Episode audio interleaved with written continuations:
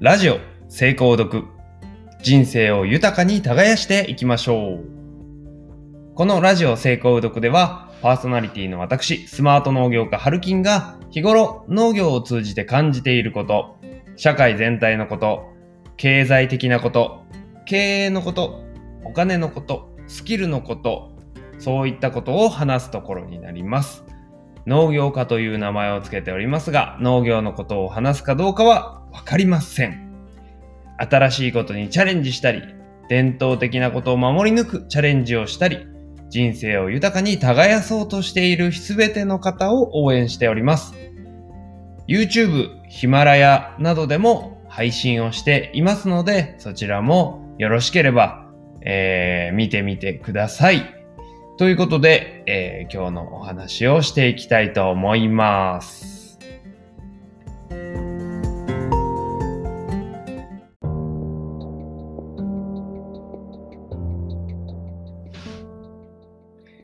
今日はですね、私、毎日、えっ、ー、と、聞いているラジオがあって、 Voicy というアプリで、えー、イケハヤさんのラジオとか、えっ、ー、と、周平さんのラジオとか、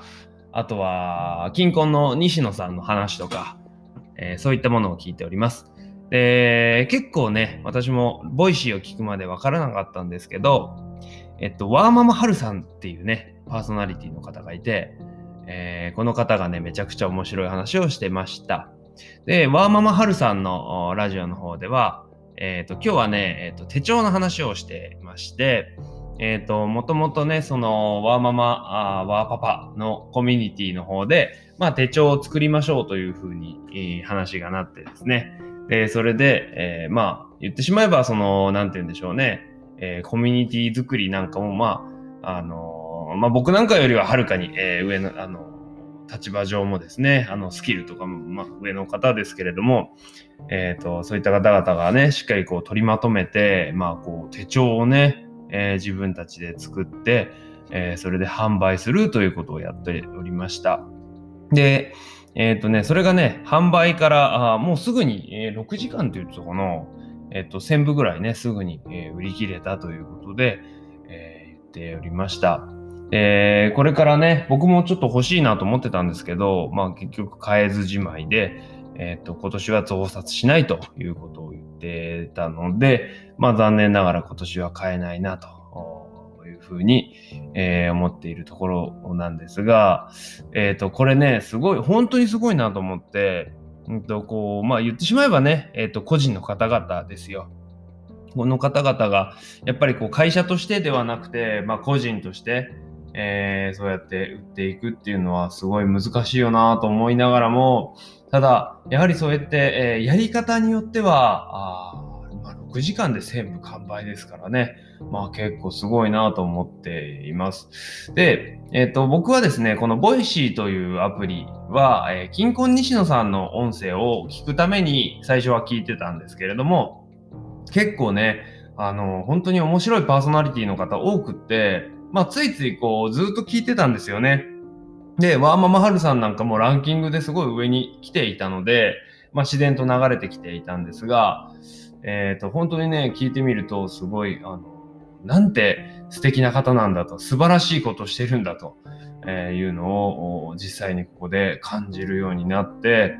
で、やっぱりですね、僕もその憧れっていうかね、えー、そうやってコミュニティを作っていくっていうことに対しても憧れはありますし、えー、こうやって情報を発信してい、えー、くっていうことも、まあ前からやってみたいなと思っていたので、えー、こうやって、え、ラジオ、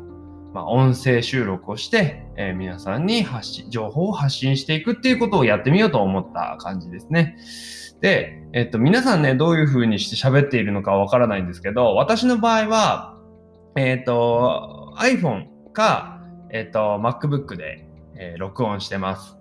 で、変にマイクとか使わなくてね、えー、そのまんま、あの、MacBook のマイク、あとは、えっ、ー、と iPhone のマイク使った方が結構音声的にはね、良さそうな感じなんですよね。えー、なので、その辺の器具を使ってます。まあ、これはあの事務所の方で録音するときには MacBook 使ってますし、えー、外とか出先の方で録音するときっていうのは iPhone 使ってます。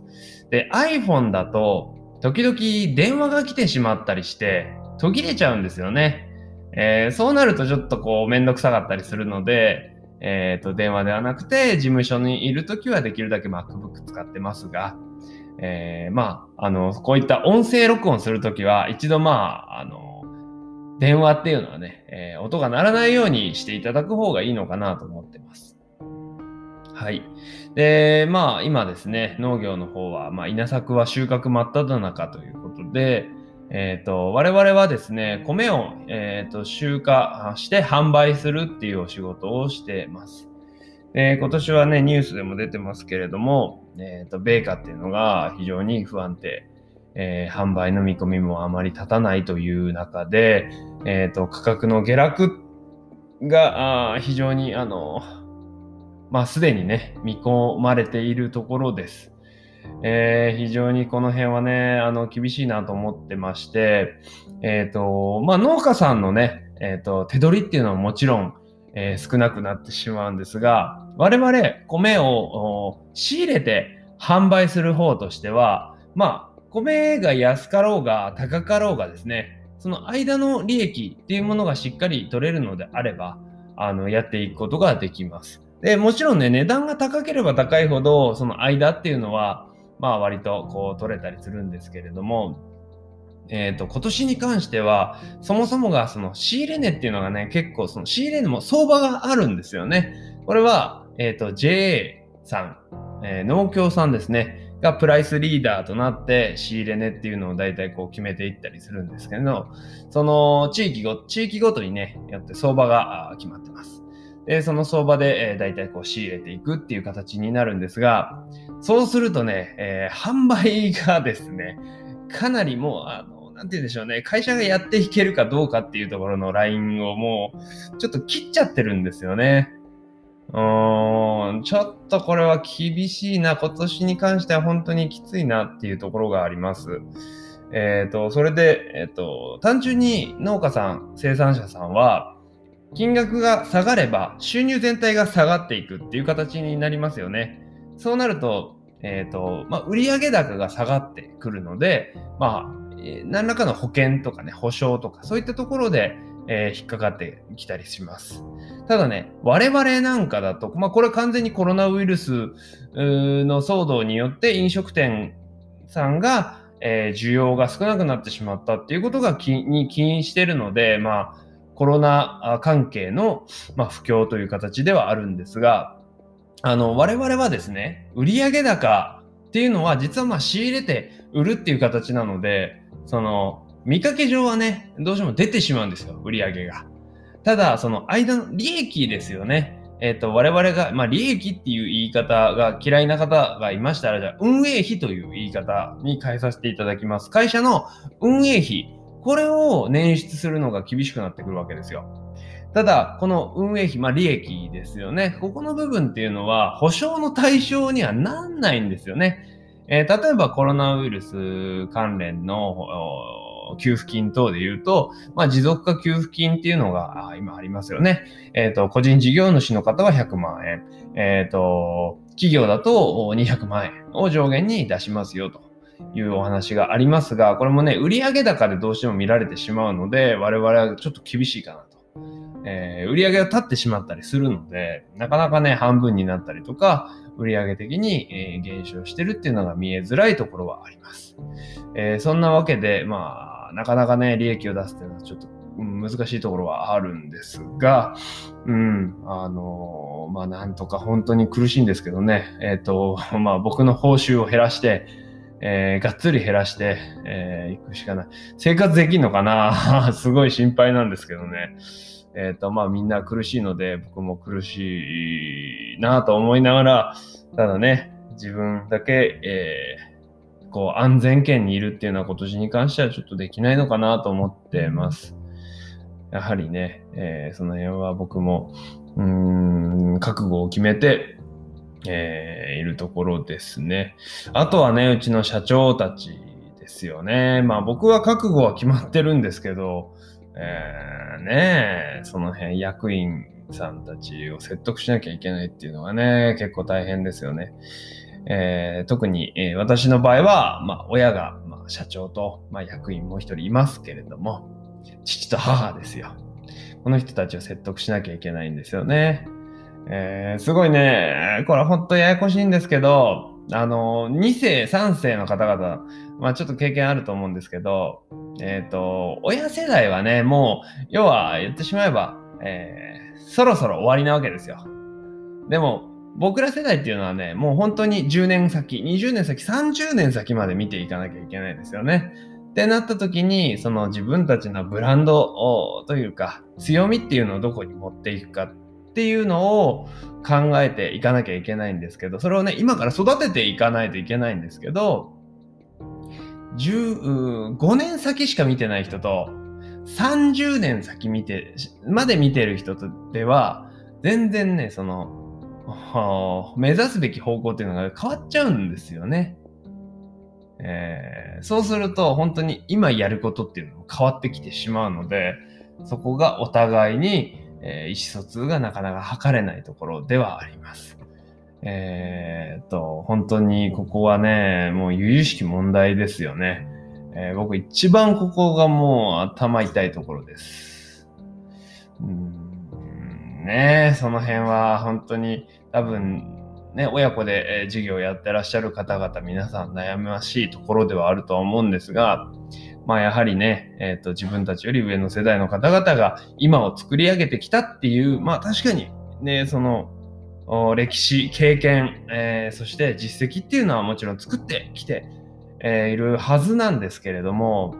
今の状況を見るとね、今と未来を見た時に、果たしてこの人たちは今正しいことをしているのか、えー、で問うと、うん、まあ、微妙ですよね。うん。なかなかあの、えー、かん許許せないというか、うん、ちょっとそれ違うんじゃないのって思うところはめちゃくちゃあります。はい。というわけでですね、えー、何が言いたいかちょっと、まあ、話がかなりあのバラバラになってしまいましたが、えっ、ー、とですね、まあ、まとめておきましょう。はい。えっ、ー、と、まあ、そうだな。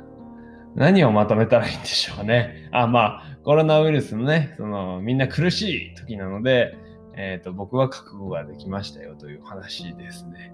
で、えっと、経営をしていくにあたって、まあ、売上高で見るのかね、間の利益をちゃんと考えるのか、まあ、それを運営費という形でね、えー、しっかりと捻出していく必要がありますので、えー、売上だけを見ないで、ちゃんとその利益っていうところもね、まあ、これも営業利益とか、まあ、決算上で言うと経常利益とかね、えー、まあ、いろいろありますが、まあ、そんなのは気にせずに、とりあえずね、自分たちが生活、えー、そして運営していくため、その会社をね、運営していくために必要な、利益っていうのもちゃんと取れるか、取れてるかどうかっていうのは確認をしていかなきゃいけないですよね。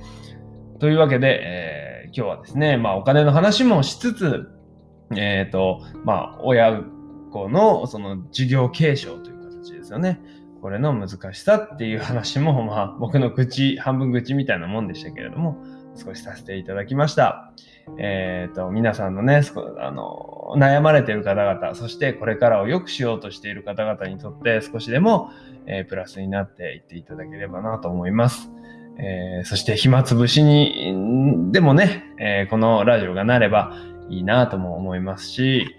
えー、僕自身を発信することによって何か新しい情報をインプットしたり、えー、勉強していく一つの糧とさせていただいております。はい。では、えー、今日もですね、最後までご視聴いただきましてありがとうございます。では、また。